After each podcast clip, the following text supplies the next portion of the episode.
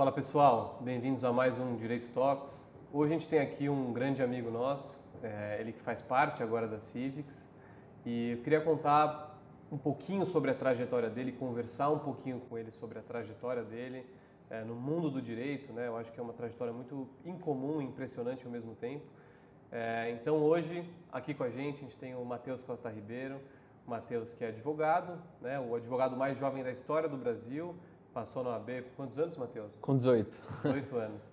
É, depois foi o mais jovem advogado a entrar no mestrado em Direito no LLM de Harvard, com 19 anos, né? 19, isso. E de agora, recentemente, se tornou o advogado, um dos mais jovens da história a ter passado na OAB americana do estado de Nova York. Depois a gente vai bater um papo um pouquinho melhor para explicar como é que funciona a OAB lá nos Estados Unidos, com 20 anos. Então, realmente é bem impressionante, a gente está muito feliz que ele está aqui hoje. Então, Matheus, muito obrigado pela sua presença, a gente fica muito feliz. E muito feliz hoje de falar do que a gente está criando junto, né? Um negócio super legal que vai ajudar tanta gente. Então, prazerzão ter você aqui com a gente hoje. Felipe, queria te agradecer pelo convite. Eu já acompanho o Direito Talks até com amigos em comum que a gente tem que vieram aqui.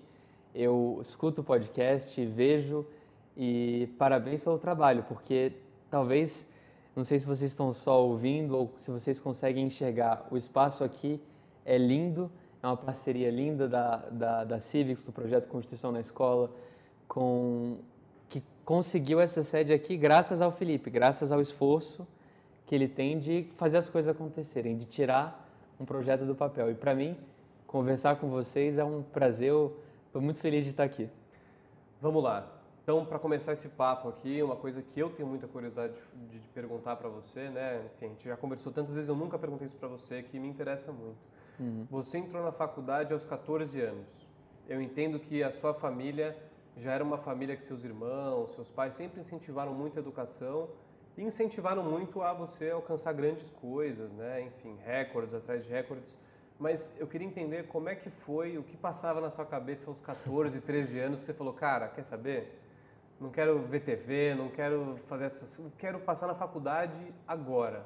Porque eu entendo que você teve que dedicar uma grande parte da sua vida, né, para poder alcançar esse objetivo tão cedo. Então, conta um pouquinho para a gente como é que foi essa, essa, essa fase da sua vida. Eu diria que a trajetória até a faculdade, ela, ela aconteceu de uma maneira muito natural. E eu até voltaria exatamente para o que você mencionou, que é a minha família.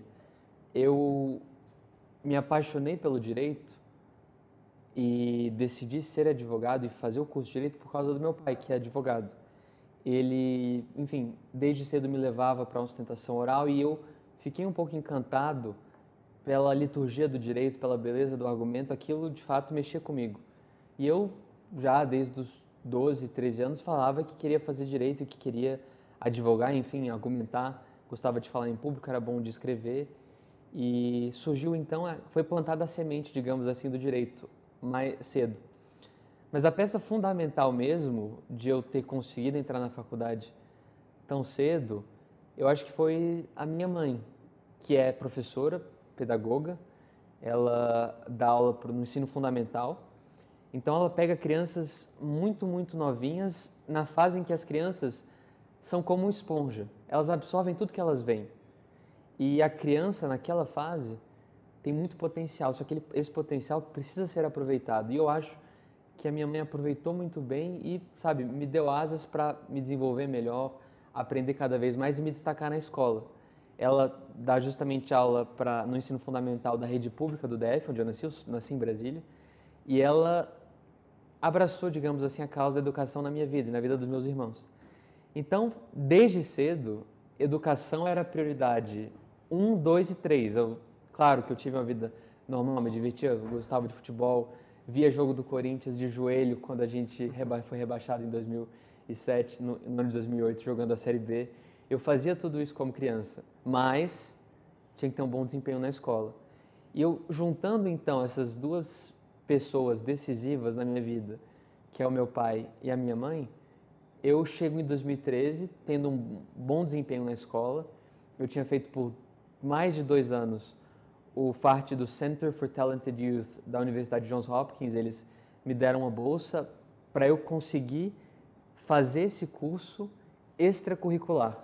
Ou seja, Depois da aula, quando a aula terminava, eu ia estudar matemática não da minha série, mas coisa mais avançada, coisa que eu que eu já tinha capacidade de fazer, por mais que eu não fizesse na sala de aula. Eu acho até que o sistema educacional ele amarra muito o aluno, porque você é obrigado a aprender tudo, sabe, na mesma hora, no mesmo momento, com todas as pessoas da sua idade. E eu, justamente por essas oportunidades extracurriculares, eu consegui fazer coisa bem mais avançada. Eu também fazia comum, por exemplo, onde eu era mais de três anos adiantado, então com três anos fazendo coisa de 16. Isso tudo veio dos meus pais, essa possibilidade, sabe, acelerar. E se eu tenho potencial, continuar alimentando esse potencial, sem, claro, sacrificar a infância. Eu nunca, não tive uma infância sacrificada, não tive que sabe, ficar estudando sem dormir, essas loucuras todas, isso nem funciona. E não foi o que eu fiz. Mas então, depois dos 13 anos, é, na verdade, já na virada dos 13 para 14, eu tinha 13, 10 meses, a minha irmã mais velha se inscreveu para fazer o vestibular. Uhum e de uma faculdade de Brasília. Ela fez o vestibular e o meu pai decidiu me inscrever também. Ele deciditiu que, ah, o Matheus está indo bem na escola, vamos ver como é que ele vai se sair nesse vestibular. Eu fiz o vestibular e acabei passando em sétimo lugar. E sem nenhuma pretensão de passar. Eu fui lá fazer a prova como se fosse uma prova, sabe, um simulado. Uhum. E tanto que eu não entrei na faculdade porque eu nem estava psicologicamente pronto. Mas seis meses depois dessa, dessa aprovação, eu fui meio que me preparando mentalmente e psicologicamente. Surgiu essa vontade de, nossa, eu posso dar espaço para frente. Eu gosto da escola, adoro meus amigos, eu gosto desse ambiente, mas eu acho que eu posso tentar alguma coisa diferente. Eu vou tentar o vestibular é, de novo, daqui a seis meses. E foi quando eu tentei entrar na UNB. E, de novo, não, era uma, não havia pressão para eu passar, não era uma expectativa se eu reprovasse, sabe? Não, não tinha nenhum tipo de, de pressão para começar o curso, começar a estudar na faculdade. Mas acabou que com 14 anos, de fato, eu fiz a prova e consegui passar, então eu tive que pedir uma autorização judicial para fazer num supletivo as provas do ensino médio, pegar o diploma do ensino médio e me matricular, porque você não consegue se matricular na faculdade sem o diploma do ensino médio. Imagina, quando eu passei eu não tinha nem começado o ensino médio ainda. Então, então na verdade, você passou e depois você foi correr atrás da burocracia para entrar na faculdade. Então Sim. foi algo realmente que não foi um negócio planejado, né? Você passou e ele falou, puta, quero isso. Daí você se organizou para poder entrar. Totalmente. Né? Entendi, entendi. E não é uma coisa padrão, não é, é parte da jurisprudência, tanto que foi um caso difícil e eu, eu sabe, a gente não sabia, não tinha certeza de que ia dar certo, era algo imprevisível. Não é tão, até porque pensando na posição de um juiz, veja, um jovem de 14 anos, tudo bem, ele tem um mérito acadêmico, mas e a parte Sim. emocional? Sabe, ir para a faculdade não é só estudar algo mais avançado, também é um processo de amadurecimento, porque você vai conviver com pessoas muito mais velhas, você vai, sabe, viver outra vida, muito diferente da vida do colégio, sobretudo da vida do nono ano. Mas felizmente eu consegui essa autorização e consegui começar a faculdade. Graças a Deus, porque eu me encontrei muito no direito e eu não me arrependo assim nem por um segundo. As pessoas perguntam muito isso. Você sacrificou sua vida, você, sabe, jogou sua infância fora. E eu nunca tive um, sabe, nunca fui um maluco de ficar estudando virando noite, de ficar sacrificando a minha vida. Isso nunca aconteceu.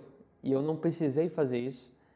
E ao mesmo tempo entrar na faculdade foi um sacrifício, sim, mas um sacrifício que olhando para trás, né, em retrospectiva, eu acho que pagou os melhores dividendos assim. Sim, sim. Pô, muito legal. Legal saber, né? Porque quem ouve né, a história e lê nas matérias, às vezes pensa que era um negócio planejado já, de você ficar pulando ano atrás de ano para você poder bater um recorde, mas na verdade é, as coisas foram acontecendo, né? E você acho que tomou a decisão de pedir para os seus pais para dar esse passo Uhum. E aí uhum. depois eles fizeram tudo acontecer, e não ao contrário, né? Sim. Acho que é legal, é legal Sim. entender isso. Pô, legal. E daí você entrou na faculdade, né? Uhum. Como é que foi entrar na faculdade? Assim, foi, acho que é, todo mundo adora esse novo passo, um negócio muito novo, mas você foi do ensino fundamental para a faculdade, certo? Você não Isso. fez ensino médio. Como é que foi para você? você? Você achou muito difícil ou você se adaptou rápido? Eu acho que é muito diferente. Você, eu não diria que eu me, adaptei rápido, mas eu também não era uma criança de 14 anos, sabe? Uhum. Eu, já, eu acho que eu já tinha uma maturidade maior e com certeza isso aumentou muito com a faculdade, porque eu não estava mais convivendo com gente de 14, 15 anos. A partir da faculdade eu tinha colegas de 17, 18, 19, às vezes 20, ou pessoas até mais velhas, porque gente que fez sim, curso sim. com mais idade 40, também é bem comum. 40, exato. Assim, é. Exato. E eu preciso dizer, eu não contava a minha idade para ninguém. Porque eu tinha medo de virar como se fosse um mascote da turma. Ah, o, sabe, o Matheus, ah, ele é, ele é novinho, ele é meio que, sabe, diferente. Ele é o Matheus, sabe? Eu não queria ser o diferente. Eu me sentia preparado para talvez não viver uma vida 100% normal, porque eu não tinha nem 18 anos, então eu não conseguia, sei lá, entrar numa festa, eu não dirigia, eu não podia beber, eu não tinha todas as as eu não tinha uma vida normal como estudante. Mas ao mesmo tempo, aliás, isso se repetiu em Harvard, porque a idade para beber lá é 21, como você bem sabe. Então, não pude beber na graduação nem no mestrado. Olha só. Eu também não fez falta que eu não bebo. Mas é, foi uma, uma experiência diferente que, isso sem dúvida, acelerou meu amadurecimento. E existem pessoas, até com as quais eu já conversei, que gostam de, de por exemplo, quando olham para os filhos, que a criança aproveite cada fase, aproveite cada, cada idade. E eu vejo valor nisso. Eu acho que cada um tem que acomodar a sua vida da forma como você preferir, porque esse projeto não é para todo mundo. E também não é como se você precisasse disso para chegar onde você quiser. É uma coisa que se encaixou muito bem na minha vida, eu me sentia pronto, eu fui, passei por muita coisa, muita coisa diferente, mas deu certo. Eu acho que depois de seis meses na faculdade eu me sentia 100% ambientado. Mas eu não acho que as pessoas deveriam se medir por essa regra, porque cada um tem o seu tempo, sabe? Às vezes uma pessoa não se adaptaria e é melhor para ela esperar, ainda que ela passe no vestibular, entende? Ela vai se vai chegar muito mais longe, ainda que ela que ela fique mais tempo é, no ensino médio. Não é perder tempo, é investir no seu amadurecimento se você precisa disso. Eu acho que cada um tem o seu tempo e e esse tempo deu muito certo para mim. E pode dar muito certo para outras pessoas. É por isso que eu defendo muito a personalização da educação, né? uma educação que seja mais flexível para acomodar o talento e a dificuldade que todo mundo tem. E uhum. são talentos e dificuldades muito diferentes. Sim, sim, legal. Bom, então, passando um pouquinho para frente, né? Se formou na faculdade, né? É, e aí você foi fazer o AB, né? E acho que até dá um spoiler, né? Spoiler não, porque se você já está vendo esse vídeo, a gente já lançou, é, a gente acabou de lançar agora um treinamento gratuito para as pessoas se prepararem né, a passar na OAB. É, não passar na OAB, mas se preparar para fazer a prova do OAB, porque é uma prova, assim como todas as provas, é, tem algumas técnicas necessárias para que te ajudam a passar, facilitam o estudo, e você foi um cara que sempre teve facilidade em se preparar para provas, né? E consequentemente passar nas provas, sempre deu certo para você. E não é por acaso, é que você lê, decora e acabou, né? Não é susto aqui que você é o Mike Ross. Não, não. É, é você se prepara muito, né? Acho que é bom todo mundo entender que você se prepara muito, estuda. E até você me contou que você leu vários estudos sobre neurociência, memorização. memorização. Então, conta um pouquinho como é que foi essa fase que você se preparou para o AB, o que, que você aprendeu nisso e o que, que você acha que você vai conseguir passar para quem assistir esse, esse nosso curso aí de, de é, Civics OAB, né? De se preparar para o OAB. Legal, legal.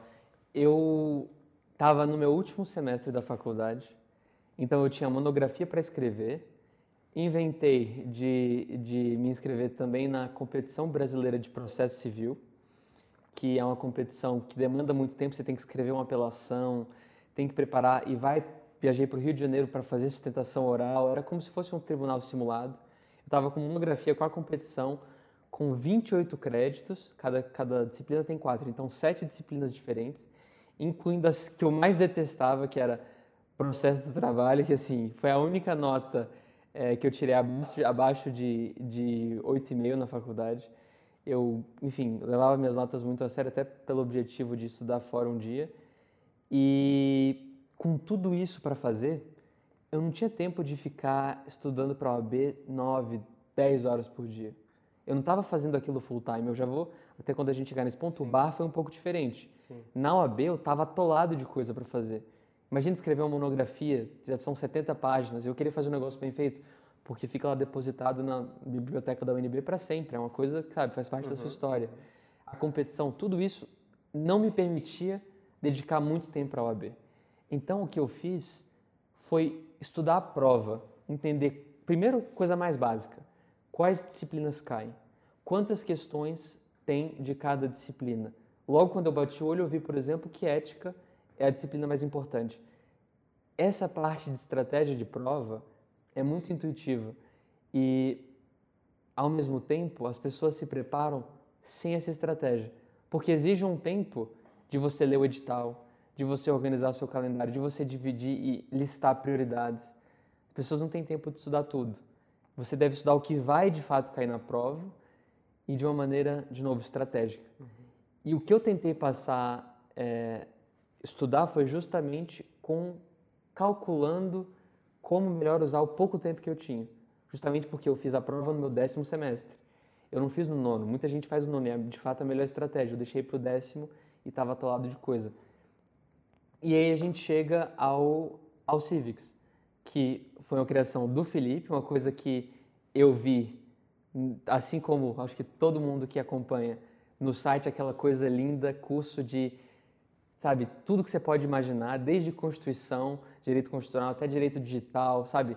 M&A você tem acessível para todo o público jurídico do Brasil esses cursos de altíssimo nível, que são ensinados por pessoas muito qualificadas. E quando eu vi essa ideia, eu decidi, eu, eu achei aquilo tão genial, uma ideia que o Felipe teve, e eu fiquei honrado de fazer parte desse projeto, mas com o lado de OAB. Tanto que a... eu tinha te convidado antes para dar uma aula de direito econômico. Você lembra disso? De mercado de capitais, eu lembro. Mercado de capitais. Eu você falou que ia falar, não, eu quero falar também da minha monografia da, que eu fiz na UNB. Isso, isso. eu falei, começou assim, né? Você foi, lembra, né? Foi. A gente foi almoçar e você falou, cara, eu acho que eu poderia contribuir mais uh, passando o que eu aprendi, né? Sim. Como passar na OAB. Mas Sim. desculpa, era só para. Não, mas foi, exa foi exatamente isso. Eu, eu, escrevi a minha, a minha dissertação na UNB. Eu fiz, eu fiz o mestrado também na UNB. Eu escrevi a dissertação sobre a regulação dos mercados de capital. Eu tinha acabado de escrever quando a gente foi conversar, então estava muito vivo na minha cabeça. Eu falei, eu tenho que dar uma aula sobre isso, sobre regulação do mercado, sobre insider trading, sobre essas coisas que as pessoas têm interesse de saber, mas é um tema muito elitizado. Bastante. Bastante elitizado. Você dificilmente vai encontrar alguém, sabe, uma pessoa aleatória na rua que sabe o que é insider trading, o que são crimes financeiros, por que, que o mercado é regulado, se a regulação é boa, é ruim, se ela traz dinheiro para a economia ou tira dinheiro da economia. Esse é um debate muito rico, que influencia diretamente a vida das pessoas. Por isso que eu tive essa ideia. Mas a OAB, sabe, são cinco anos que você investe para fazer o curso de direito. Uhum é muito dinheiro que você investe. Ainda que você tenha uma bolsa 100% ou se você faça na universidade pública, você comprou livro. É, você, seu tempo, seu né? tempo. Cinco anos da sua vida. Cinco anos da sua vida que você dedicou para não poder executar, colocar em prática todo esse aprendizado. Isso é fatal para o seu futuro, para o futuro brilhante que você sonhou no dia que você entrou na faculdade. Porque eu tenho certeza que uma das coisas que você sonhou foi ser advogado ou ser advogada. Ainda assim, 78% dos alunos que fizeram reprovaram nos últimos cinco exames de ordem, se você fizer uma média. 78%. Tem muita gente que não consegue passar. E o, a ideia do Civics, né, falando do Civics, OAB, falando mais especificamente do conteúdo, foi passar a parte da estratégia, que eu mencionei, de filtrar e criar prioridades no seu dia, que é o pilar número um da aprovação, mas também olhar para as técnicas de estudo, para você parar de só ficar estudando, lendo, relendo e começar de fato a aprender, internalizar, memorizar. E existem muitas técnicas, eu falo sobretudo de três, e além das outras técnicas que não são técnicas de estudo propriamente dito, são, são técnicas de organização. Uhum. Desde construir um bom calendário, de organizar o seu tempo, seu ambiente de estudos, agora que está todo mundo preso em casa por conta da pandemia, não tem como ir para uma biblioteca, que é um lugar mais organizado. Tudo isso é fundamental e a principal das técnicas, já dando um spoiler para a pessoa ver como ela tem que ir lá fazer o seu cadastro, é da revisão ativa. Foi uma coisa que caminhou do meu lado desde os 17 anos. Foi quando eu li o livro chamado Make It Stick. Tem traduzido para o português, chama Fixe o Conhecimento.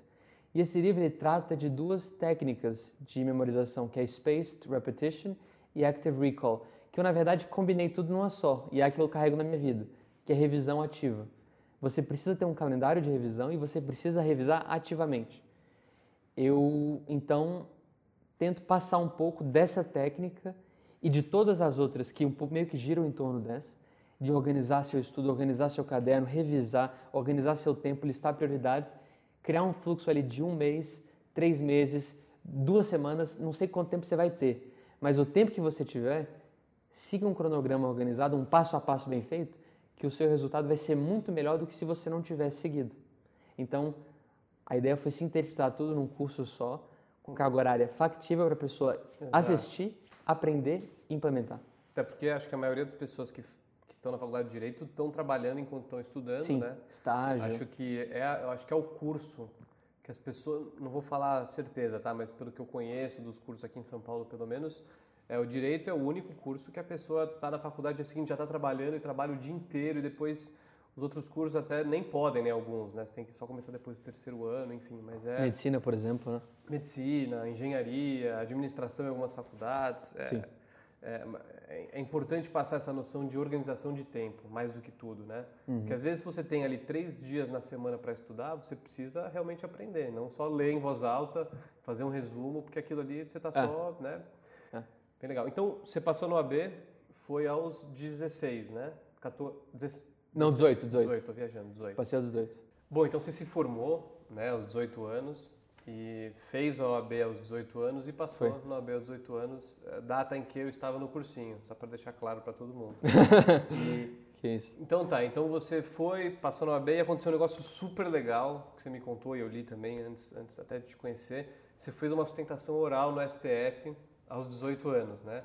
Como é que foi assim? Você, o caso surgiu, você decidiu tomar esse desafio. Como é que aconteceu tudo? Como é que foi o dia que você chegou lá? Você estava muito nervoso? Quantas 30 mil horas você praticou antes de chegar lá? Eu queria entender como é que foi esse dia para você. Eu tinha acabado de pegar minha OAB, eu me formei no dia... É, formei em julho e peguei minha OAB dia 27 de julho de 2018. Eu nasci em 2000, então é fácil calcular a minha idade, que é sempre 18, 2018, 18 anos, 2019, 19 anos. Ainda em fevereiro, no começo do ano. Então, quando eu peguei a OAB dia 27 de julho, eu comecei a trabalhar nos tribunais superiores. É até engraçado que a minha carreira hoje deu uma guinada, né? A gente já conversa sobre isso. Mas eu era, aliás, ainda sou, sempre fui, fascinado pelo argumento. Por isso que eu falei um pouquinho antes da liturgia do direito, sabe? De você também a questão do embate de duas ideias opostas são apresentadas e cada lado busca a vitória. Eu gosto do contencioso. E quando eu me formei, eu fui trabalhar justamente com os tribunais superiores. E especificamente esse caso era um caso que eu mesmo escrevi a petição inicial. Ele tramitou, tramitou, tramitou e até ser chamado a julgamento. E era o, o relator era o ministro Faquim. E era um caso, um ADI, que a DI 6036. Três anos depois não esqueci o número, de tanto que eu, tanto que eu repeti. E essa. A, e, e, questionava a lei 12.285 do estado do Rio Grande do Sul. Também essa, essa, esse número não esqueci.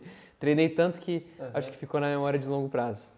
Mas então eu redigi essa petição representando um, um partido político, que era o cliente do escritório, e questionavam a lei do Rio Grande do Sul que tratava direito do trabalho. Como a gente sabe, o direito do trabalho ele é uma competência privativa da União. Eu argumentei justamente que essa lei, por ser estadual, ela violava a Constituição porque a Constituição diz expressamente que direito do trabalho é uma competência privativa da União. É uma competência que apenas a União pode exercer. O artigo diz lá, compete privativamente à União legislar sobre direito comercial, civil, penal e do trabalho.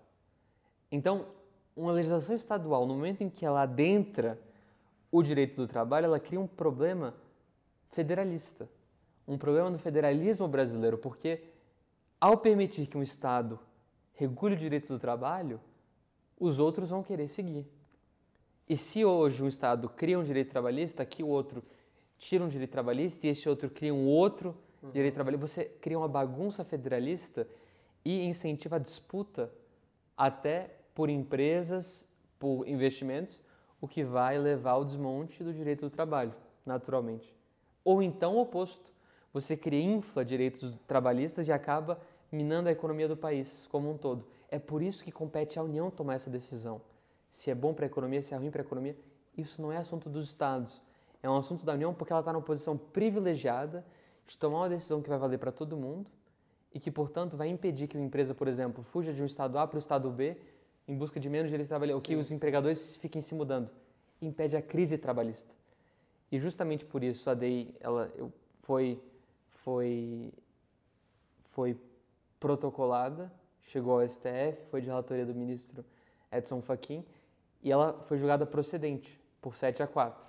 Mas, no dia da sustentação, eu estava muito nervoso, porque eu, evidentemente ninguém quer perder o seu primeiro caso. Sim. Acima de tudo, porque tinha uma confiança do cliente, era um cliente grande, sabe? Eu precisava estar à altura da ocasião, mas eu nunca tinha feito algo parecido. Então, tem até uma frase bonita do Ben Horowitz, que escreveu aquele livro The Hard sim, Thing sim. About Hard Things. A parte difícil de coisas difíceis é que não tem receita. Fazer um bolo tem receita. Fazer uma sustentação oral não tem receita. Você pode treinar quantas vezes você quiser. E eu treinei dezenas de vezes.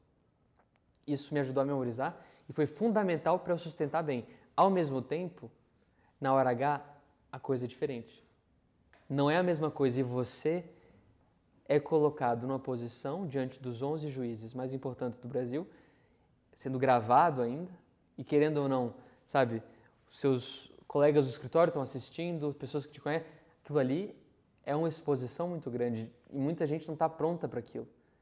Só que justamente por ter treinado tanto, mesmo estando nervoso e reconhecendo né, o peso do momento, eu acho que eu consegui, depois de 30 segundos, relaxar e focar no que eu sabia fazer, que era entregar os meus argumentos para o tribunal em seguida decidir. Agora, para quem vai enfrentar algo parecido, eu recomendo muito treinar, treinar, treinar. E acima de tudo, treinar com públicos diferentes. Você não vai ter a oportunidade de colocar os 11 ministros do Supremo para te, te assistirem treinar. Lá é na Vera. Sim, sim. Ao mesmo tempo, você pode, sabe... Simular, né? Simular com a sua família ali. Coloca cinco pessoas da sua família e sustenta oralmente. E peça críticas realistas, concretas, feedback. O que, que eu fiz errado? Eu gesticulei certo? Tem que fazer assim? O que, que eu estou fazendo de errado? E melhora, e repete, repete, repete.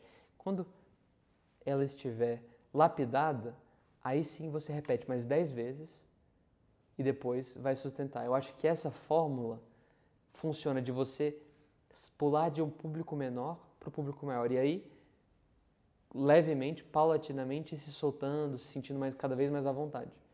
Eu acho que essa foi a forma que funcionou e foi daí que eu tive a oportunidade de conseguir entregar, eu acho, uma sustentação altura e que, em última instância, deu a vitória num caso apertado, porque 7 a 4 a maioria dos casos são decididos por unanimidade. E 7 a 4 enfim, não é um placar fácil. Eu lembro até hoje quais ministros votaram a favor, quais foram contra. Eu gostava dos argumentos contrários, mas eu queria muito que ganhasse. Eu tinha os meus argumentos também. Foi o dia mais assim, mais caloroso da minha, mais emotivo, porque mexe muito com você. Falar toda a exposição e ter a oportunidade de realizar o sonho que eu alimentava ao longo dos anos, todos os anos que eu fazia, que eu estava em que eu estava na faculdade. Pô, que legal. E agora indo um pouquinho mais para frente, né? Até um pouquinho, eu falo um pouquinho porque é sempre coisa de um ano, né? Não é que passam vários anos. É no ano seguinte já você entrou no seu projeto. No ano seguinte não, nesse mesmo ano você já estava com o projeto de fazer o seu mestrado fora, Isso, né? Eu fiz a application tipo um mês depois, mais ou menos. Dezembro, né? Você, Isso. Exato. É, bom, para quem não sabe e quem está ouvindo a gente, o mestrado nos Estados Unidos chama LLM e é como se fosse um mestrado o pessoal fala que é mestrado profissional, um pouquinho diferente do mestrado acadêmico, mas fato é, é que é o mestrado dos Estados Unidos em Direito, chama LLM. E, e, é um pouquinho diferente aqui no Brasil, tem um ano de duração, mas é um ano full time, diferente do que é aqui no Brasil, que você pode fazer full time ou não, normalmente não é. E, mas é um processo, acho que legal, né? Acho que você recebe muita pergunta de como aplicar, como é que foi isso. Sim. É um processo que você não vai ter uma prova objetiva, né? Como você tem no MBA, por exemplo, fazer um GMAT para você saber quanto que você tirou e comparar a nota com quem está concorrendo e aí passar ou não. Um processo que ele vai avaliar você como um todo, um perfil, né? E aí tem vários critérios. Você até falou antes que a nota é um critério que você se preocupou muito, né? Porque você tinha esse plano. Porque a nota, querendo ou não, é um dos critérios objetivos que alguém pode ter, Sim. né? Que é um Sim. número, média geral ponderada ali, que você vai ter um número. Sim. E o outro critério seria o TOEFL também, né? Que é um, querendo ou não, é o único teste que você vai precisar. Fora isso. isso, eu queria saber como é que foi a sua preparação, né? Porque eu me preparei durante cinco anos para fazer isso, tanto financeiramente, porque é muito caro, Sim quanto para poder entrar numa faculdade boa, né? E, e, e, não é um negócio fácil, não é um negócio que do dia para noite você faz. Queria saber como é que foi sua sua preparação, o que estava na sua cabeça, quanto tempo antes você já começou a se preparar. Queria que você contasse como é que foi esse momento de você entregar tudo para, não sei quantas faculdades você prestou, mas para suas faculdades para depois esperar o resultado ali que deu super certo no final, né? Sim. Eu fiz eu decidi fazer o LLM, é, e especificamente tinha esse projeto de, de fazer o LLM em Harvard, porque um conhecido tinha acabado de voltar do LLM dele e, sabe, aquela experiência tinha sido transformadora. Foi uma experiência de muita aprendizagem, de você viver numa universidade maravilhosa, linda, a maior biblioteca jurídica do mundo.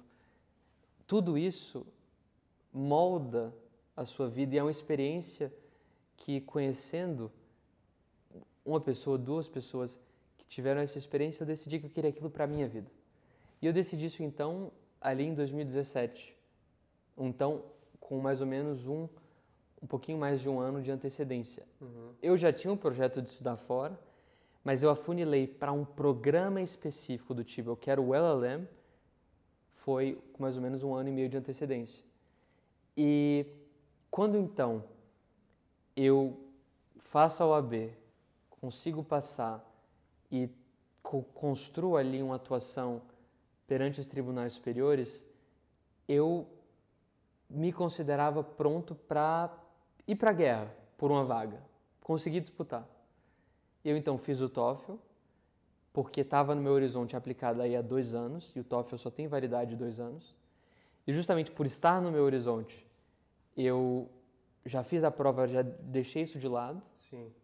E em seguida, até engraçado que eu tive dificuldade de passar no TOEFL na parte de escrita. Eu, eu tirei 109 na primeira prova que eu fiz, mas eu tirei 24 na escrita. Você precisa globalizar 25 em cada área para conseguir entrar, para eles pelo menos lerem sua application, de Harvard pelo menos. E eu tirei 24 na primeira prova que eu fiz. Refiz a prova, aquela correria, aí consegui 26 e consegui até globalizar a nota mais alta. Mas não é uma prova fácil. Meu inglês era exatamente o mesmo. A nota foi diferente porque, assim como a OAB, também existem técnicas para o TOEFL e, e, técnicas que eu, pessoalmente, não dominava. Eu, eu até fui um pouco arrogante com a prova. E a arrogância é o pior dos pecados de um, de um aluno. Ele precisa respeitar a prova. Então, fiz de novo, mas essa parte da, da preparação me tomou, então, três, três semanas, quatro semanas, varia um pouco mais a depender da sua necessidade, mas foi isso. O grosso, na minha opinião, da preparação foi conseguir as notas, porque todos eles vão sempre olhar suas notas e vão Os querer avaliar. objetivos, né? Exatamente. Eles querem avaliar. Talvez, nossa, o Matheus tenha tais e tais projetos, ele fez isso, fez, fez X, fez Y, abriu uma empresa, vendeu uma empresa por 10 milhões de dólares, tudo bem. Mas, objetivamente, qual foi a sua nota na disciplina Direito Constitucional 1? Você tinha respeito pela academia? Se dedicava às suas disciplinas? E às vezes tinha disciplina de que eu não gostava. Por exemplo, Direito do Trabalho. Mas eu estudei, me dediquei e consegui tirar 9. Não gostava, odiava na verdade. Não tinha prazer de fazer aquilo. É o mesmo caso de direito, títulos de crédito, por exemplo, que é uma disciplina inteira obrigatória na UNB. Eu não tinha nenhum saco para fazer aquilo. Mas a vida existe sacrifícios e o projeto do LLM, ele vai demandar uhum. notas boas. E eu, justamente por isso, abracei o sacrifício e me dediquei. O outro ponto que eu mencionaria, que foi muito importante, é a sua atuação profissional. E a atuação profissional aqui engloba o que eu chamo de atividades extracurriculares de destaque. Porque o LLM, justamente como você falou, via de regra, ele entra na vida de uma pessoa depois de dois, três anos de experiência profissional. Não é comum você acabar a faculdade e emendar um mestrado como é muito comum acontecer no Brasil. Eu até fiz o mestrado na UNB também, então eu comparo muitas experiências e o LLM leva muito em conta a sua vida profissional. E quando eu construí ali, nos meses anteriores à application, uma atuação perante os tribunais superiores, de ter trabalhado num caso e vencido um caso perante a Suprema Corte, eu me senti preparado. Eu achava que eu tinha algo a mostrar. E talvez, para quem está ouvindo, o seu algo a mostrar seja completamente diferente. Se você, por exemplo, atuar com direito do trabalho ou títulos de crédito, duas disciplinas que não têm nada a ver com a minha vida, você pode se destacar fazendo, por exemplo, um projeto social que vai ajudar pessoas a entenderem melhor seus direitos trabalhistas. Acabei de criar aqui agora um projeto. Esse tipo de coisa as pessoas valorizam por quê? Porque, acima de tudo, Harvard, Stanford, Yale, as melhores universidades dos Estados Unidos querem saber o que você vai fazer no dia que você sair de lá. Você vai entrar num emprego qualquer, ganhar o seu dinheiro e esquecer que o mundo existe? Se preocupar com a sua vida, com o seu umbigo, sabe? Viver no seu próprio, na sua própria bolha? E o, o pior, se esforçar para construir a bolha mais blindada possível. Você é esse tipo de pessoa?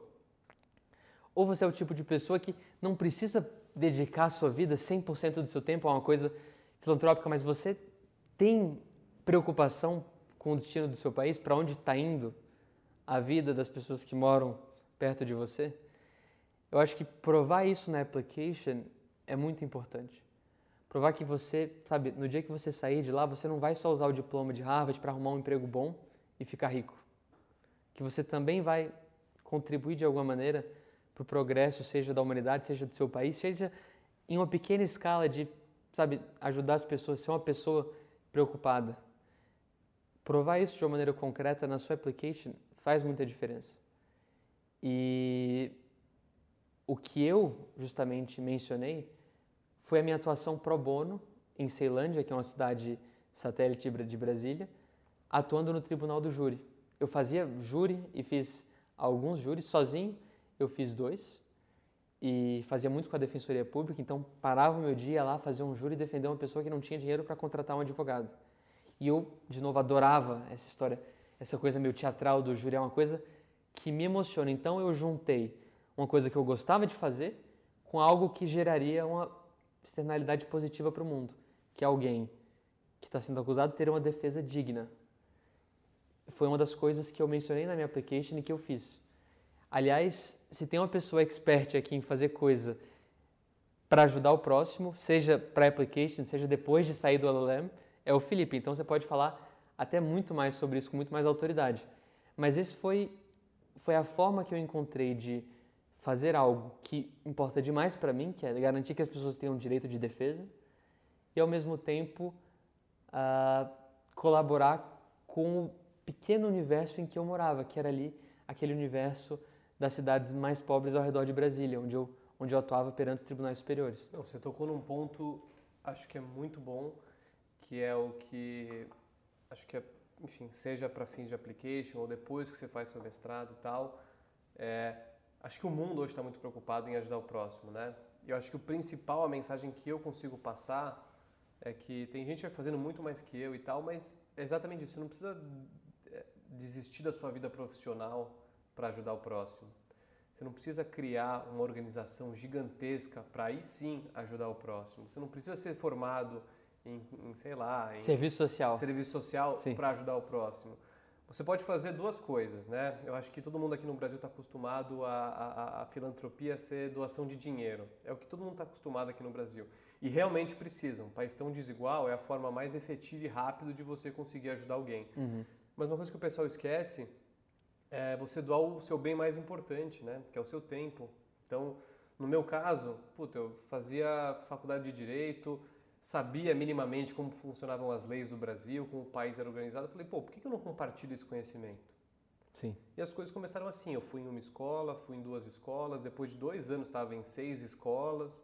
Então, bem devagarzinho, ajudando uma escola, ajudando duas escolas. Hoje em dia a gente está em 120 escolas, aí sim é bastante, mas até chegar aqui foi um caminho longo. Então, se quem está ouvindo a gente, né, puta, quiser ajudar alguém, de novo, não precisa ser só com dinheiro, ou não precisa ser dinheiro.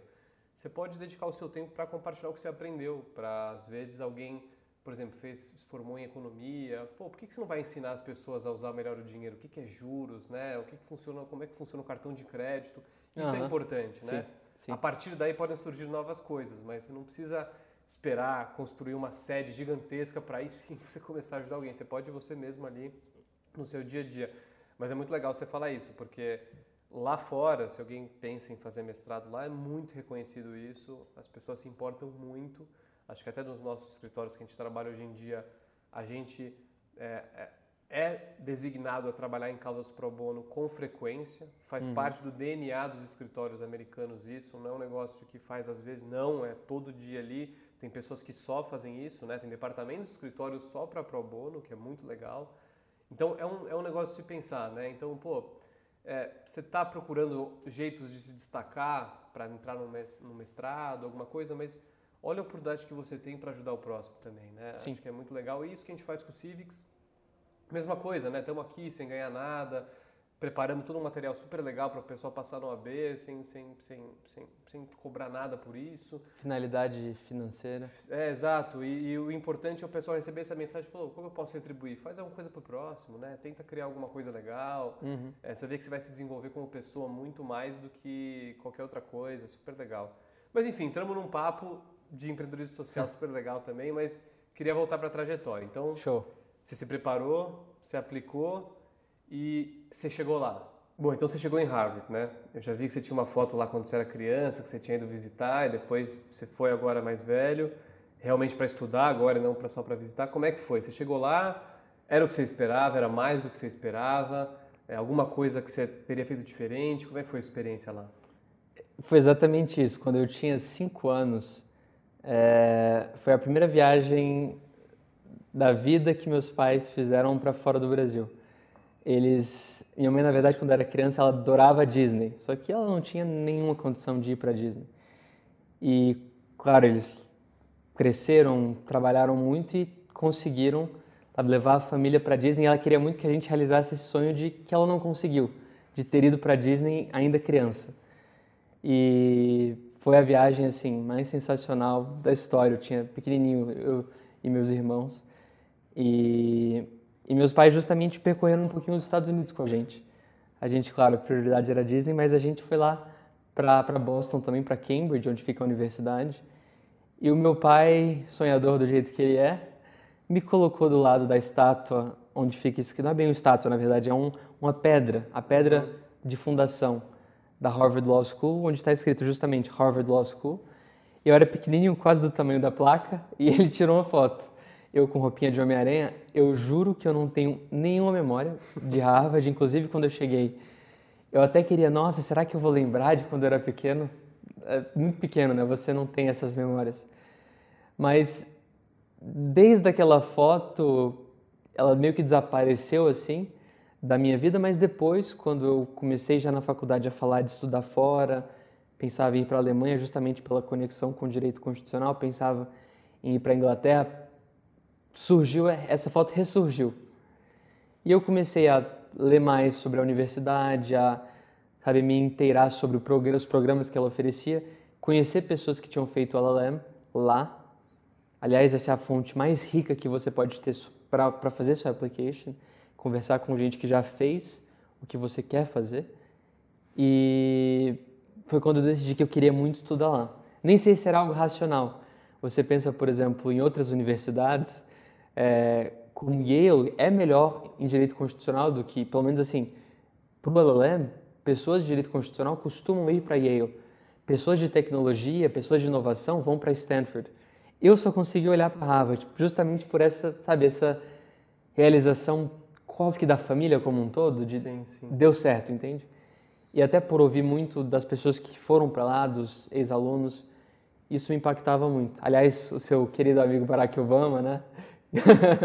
que também estudou lá. Deve estar tá ouvindo a gente agora. Mentira. Pois é, Obama, um grande abraço. Thank you so much for watching us. ele não responde meu WhatsApp, ele... nem direct, ele puta, subiu a cabeça dele. Subiu a cabeça, Virar presidente, é complicado. É, deve ter sido isso. mas então, ele tem até uma foto bonita dele da Michelle, porque os dois estudaram lá na, na, na cafeteria, no, no refeitório. E, enfim, eu fiz a application só para Harvard, não mandei para nenhum outro lugar, por querer muito realizar esse sonho. E também pelos professores fantásticos aos quais eu teria acesso. E lá na LaLand, quando eu cheguei, já respondendo mais diretamente sua pergunta, eu consegui, graças a Deus, pegar todas as matérias que eu queria. Então fiz o primeiro semestre, o semestre de outono, né, o fall semester, uhum. voltado muito para direito constitucional, que era o que eu queria estudar.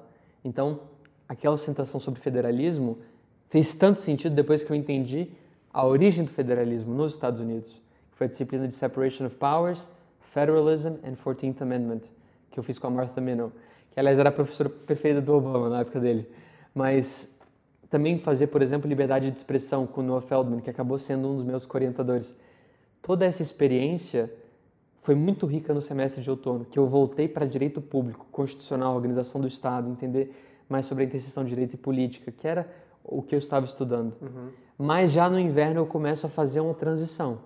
Eu pego a disciplina de M&A Workshop, que é uma disciplina de M&A prática, voltada para negociação, redação de contrato, o que eles chamam né, de drafting sessions, em que você vai redigir um contrato de M&A com um professor que é sócio de um dos maiores escritórios dos Estados Unidos, e ele abriu meus olhos, digamos assim, ele era até metade brasileiro, de mãe brasileira e americano, mas morava nos Estados Unidos.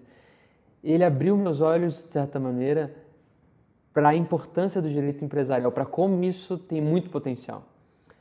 E o Brasil vinha também num momento economicamente, pelo menos na interseção Brasil e Estados Unidos, muito bom. Muito, muito dinheiro saindo de lá, vindo para cá, muita gente querendo investir no Brasil. E eu então, no meu semestre de primavera, já dei uma guinada 100% só para estudar. Fiz disciplinas como Corporate Finance, como uh, Introduction to Corporate Accounting, disciplinas que você veria mais num MBA, por exemplo, sim, do que sim. num LLM, mas que eu decidi fazer para abrir um pouco a minha cabeça que, na minha visão, olhando já em retrospectiva, era bem limitada quando eu cheguei ao LLM. E é por isso que Harvard foi transformadora enquanto universidade, porque eu cheguei lá com um projeto, com um objetivo, com uma visão do Mateus pós-LLM. E eu não demorei um mês para reformular tudo que eu tinha preparado. Por definição, foi uma experiência muito transformadora em todos os níveis pessoal, do que eu queria de vida, do meu objetivo, do mundo no qual eu iria viver. Além da parte acadêmica, né? Além da parte acadêmica de, por exemplo, escrever a sua tese, Sim. que eu escrevi justamente com o Feldman e com Cass Sunstein, que era o Sunstein especificamente um ídolo porque ele escreveu Nudge, um livro fantástico sobre política pública. Ele era, ele é na verdade hoje o jurista mais citado do mundo inteiro e eu queria muito ter aula com ele ter essa experiência de tê-lo como avaliador do meu trabalho, ter ele como, sabe, um, um, um, uma pessoa que queria construir uma ideia junto comigo. E foi a experiência de tê-lo como orientador ao lado do Feldman.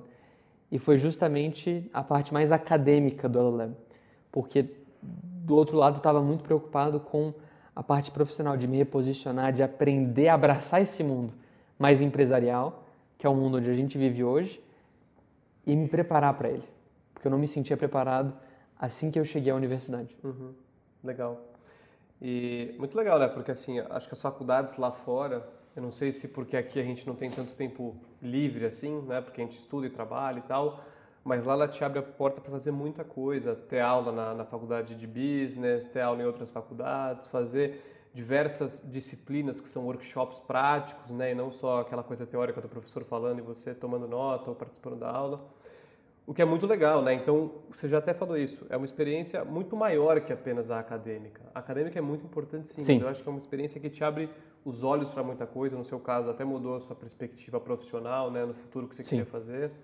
E até falando sobre isso, né, eu conheci o Matheus, na verdade, conheci você quando você estava, puta, que escritório eu vou? Sim. Esse processo seletivo. Como é que funciona? Queria que você contasse como é que foi esse processo para você. Para mim foi bem estressante, né? Porque, enfim, pegar empréstimo em dólar é complicado. Sim. Ainda mais sim. quando eu fui com o dólar a 3 e voltei, o dólar estava 6, você fala, putz, preciso trabalhar. é, mas como é que foi esse processo e como é que está sendo a sua atuação hoje, né? A gente já trabalhou junto em alguns casos, sim. então eu já sei como é que é, mas queria que você contasse para o pessoal o que, que você faz no dia a dia também, só para eles entenderem o depois do mestrado, né? Claro, claro. Até para explicar um pouco da minha personalidade e falando algo que eu fiz e que eu recomendo muito. Eu estava justamente contando que a coisa mais importante, se você quer aplicar para o LLM, é conhecer alguém que fez o LLM e que vai te explicar os tropeços, as armadilhas, os problemas que ele enfrentou e vai te permitir aprender com os erros que a pessoa cometeu. Vai te proteger desses mesmos erros. Já no LLM, quando eu percebi todo o mercado que existia na ponte entre Brasil e Estados Unidos, todas as possibilidades de empresas brasileiras que procuravam financiamento nos Estados Unidos e que investiam no Brasil a partir dessa alavanca, eu decidi que o meu futuro tinha que ser justamente trabalhando nessa ponte. Eu lembro que a minha primeira entrevista com um, um escritório americano em Nova York, porque tudo, né, a gente sabe, gira em torno de Nova York, foi justamente no dia do IPO de uma empresa brasileira na Nasdaq, que foi da XP. E eu até lembro, como se fosse eu estava descendo a oitava avenida, onde ficava o escritório, e depois eu saí correndo para Times Square, porque estava tendo toda uma festa, estava aparecendo a logo da XP no site, congratulations XP por ter levantado dois não sei o que bilhões de dólares, e Tava uma loucura, bandeira do Brasil e todo mundo lá. E eu fui para lá e cheguei a pegar o finalzinho. Harvard foi o instrumento que me abriu os olhos para esse mundo. E quando eu decidi que eu queria esse futuro, eu comecei a procurar quem foi que já conseguiu fazer isso. Quem que já fez LLM, que entrou no escritório exatamente no, no, seguindo mais ou menos o que eu quero fazer. E aí fala com um, fala com o outro. E um amigo em comum nos colocou em. Foi a primeira vez, eu acho, que a gente trocou uma mensagem. Sim, sim. Quando eu mandei mensagem para o Felipe. Né? O Pedro, exato. Ele deve estar assistindo.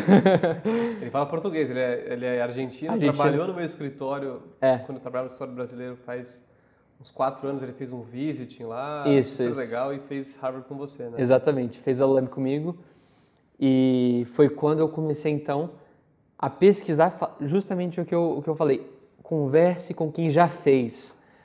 Sabe, não pegue dicas de quem ah, fica tirando ideia da cabeça sobre como é que faz. Não. Alguém que já fez, que sabe passo a passo, essa pessoa tem muito potencial de te ajudar. E no caso do escritório, o Felipe foi uma pessoa que me ajudou, que me abriu os olhos para muita coisa. E foi o primeiro contato que a gente teve. E é um processo seletivo duro porque você tem bem mais gente do que vaga. E graças a Deus deu certo de eu em Nova York conhecer o meu atual chefe, que é o sócio é, presidente do banco. Depois vim para São Paulo, onde o escritório também tem sede, e conheci o, o, enfim, os outros sócios. E tive a oportunidade de conhecer a equipe e de me juntar, de logo depois receber o convite para me juntar assim que eu terminasse o LLM. E também foram muito apoiadores da prova do bar, que é uma prova difícil, uma prova cruel em muitos sentidos, porque a gente não faz a graduação em Direito nos Estados Unidos, mas a gente faz a mesma prova de quem fez toda a graduação de três anos. Então nós precisamos aprender várias matérias diferentes, como direito, sabe, direitos reais, direito dos contratos, uh, sucessão, direito de família, direito constitucional, administrativo, não é bem administrativo, mas enfim, pedaços de administrativo, todas essas coisas caem no bar e você tem três meses ali para se virar. E, enfim, o escritório viabilizou esse sonho na minha vida e foi uma coisa que aconteceu graças à universidade, que me deu, digamos assim, o, o, o diploma, o certificado de que eu a credencial de que eu precisava para conseguir sentar na mesa, para conseguir ter algo a oferecer. Até porque o LLM é o curso que te viabiliza fazer o bar de Nova York. E nessa prova especificamente, todas as dicas do Civics OAB foram ainda mais essenciais, porque, sabe, a outra língua, também tem prova, também tem peças, desculpa, questões discursivas, também tem uma peça processual que você precisa fazer, é, que é o MPT, da UMBI, que são 200 questões objetivas. E tudo isso é um universo novo que você tem que se virar para aprender em três meses e, de novo, o seu tempo é limitado. Por mais que eu tenha estudado full time, algo que eu não fiz na UAB, eu fazia só bar de Nova York durante, na verdade, quatro meses, porque a prova foi adiada no mês final, por conta da pandemia, eles seguraram um pouco. Parecido com o que aconteceu aqui na UAB. Eu, então, tive esse tempo para me virar e aprender. E, e com muito apoio do escritório, já também com a segurança de ter uma oferta de trabalho e Sim, sim. E algo que eu procurei pelos, pelas portas que Harvard me abriu. Eu não sabia o que era a ponte Brasil-Estados Unidos antes de chegar lá. Legal. E tocou num ponto muito importante que a gente fala com os bolsistas aqui da ONG, que é o ponto do poder do diploma, né? Às vezes a educação, às vezes não é que você vai aprender a fazer tudo numa faculdade. A faculdade vai te dar, óbvio, informações super importantes, mas ela vai te fazer livre para você poder escolher o seu futuro, onde você quer trabalhar, né? te abrir muitas portas. Então, tem, já ouvi não sei quantas pessoas falando, ah, mas faculdade hoje em dia, não sei o que, obsoleto. Na verdade, ela te abre tantas portas, né? Que acho que é tão importante quanto o que você aprende ali, mas é o que você pode fazer depois da faculdade. Sim.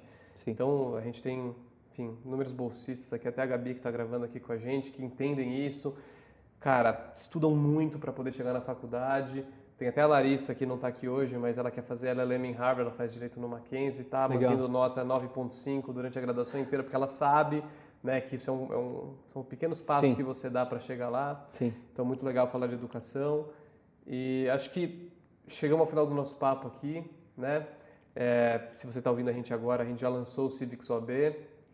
Civics OAB, de novo, é um curso totalmente gratuito para você aprender a aprender. Eu costumo falar isso, né? Você vai aprender é a estudar, como você fixa as coisas na cabeça, como você se organiza para estudar, que é às vezes tão importante ou mais importante que o material, porque o material ele está disponível, né? Hoje em dia o material para vocês do AproAB é um material já um totalmente monte. difundido, tem bastante coisa, mas não é só você assistir uma aula ou ler um livro, é você aprender a memorizar para poder fazer a prova, que tem toda uma técnica específica. E queria agradecer ao Matheus por ter aceitado esse desafio, né? de entrar com a gente nesse empreendimento social que a gente criou, que é a Civics, usando tecnologia para democratizar o ensino, que é o que a gente faz. E, bom, as, postas, as portas estão abertas, porque agora a casa é sua também. E, gente, quem está ouvindo a gente, pô, o Matheus está sempre à disposição aí para responder perguntas nas redes sociais sobre direito, até relacionamento, hoje em dia ele está respondendo. Mas é, quem tiver alguma dúvida, estamos à disposição aqui. Matheus, muito obrigado. Espero que a gente tenha sucesso e que todo mundo que assista a Civics OAB possa se preparar melhor para fazer valer esses cinco anos de dedicação na faculdade de Direito e possa exercer a profissão depois disso. Cara, não tenho nem palavras para agradecer pelo convite de conversar aqui com você. Foi um prazer trabalhar no Civics OAB. Eu acho que tá um material de muita qualidade. A gente aprende um volume impensável de matéria, matéria, matéria. Mas quantas horas a gente teve de aula na escola ou na faculdade sobre como estudar?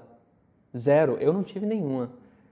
Mas ainda assim é um pressuposto, uma condição antecedente do, da aprendizagem. Então espero que as pessoas assistam, é gratuito, então ele viabiliza o seu aprendizado sem que você tenha um custo financeiro, porque a gente sabe também que as pessoas estão passando por dificuldade, não é um momento fácil do, do, do país e do mundo como um todo, e a gente não faz isso por retorno financeiro, faz isso pelo retorno, sabe, pessoal, de ver um, um colega passar, de ver uma pessoa testemunhar que não sabia estudar, que não estava aprendendo e que agora ela sente que está crescendo, sente que a coisa está funcionando, que ela está resolvendo mais questões, que ela agora aprende, que ela sabe estudar, que ela sabe organizar seu horário. Esse é o maior retorno. E eu acho que o maior retorno que, que, que alguém pode procurar é mudar a vida de uma pessoa. Então, se uma pessoa tiver passado na OAB por causa do Civics OAB, a missão já está cumprida. Então, obrigado pelo convite de integrar o Civics como um todo, que é um, uma plataforma bem mais abrangente, com cursos de várias outras áreas. Eu espero que o Civics OAB ajude você, justamente a pessoa que, que para quem o Civics OAB foi criado. Ele foi criado para vocês. É isso, valeu Matheus, valeu pessoal. Acesse o site da Civics, www.civics.com.br.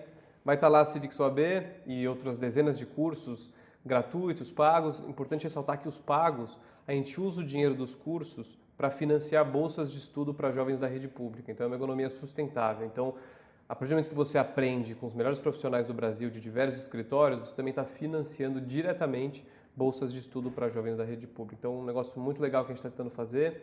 Quem tiver interesse, curiosidade, é só acessar o site lá. E quem tiver alguma dúvida, eu e o Matheus estamos à disposição aí. É isso, pessoal. Sim. Até a próxima. Valeu, valeu, Felipe.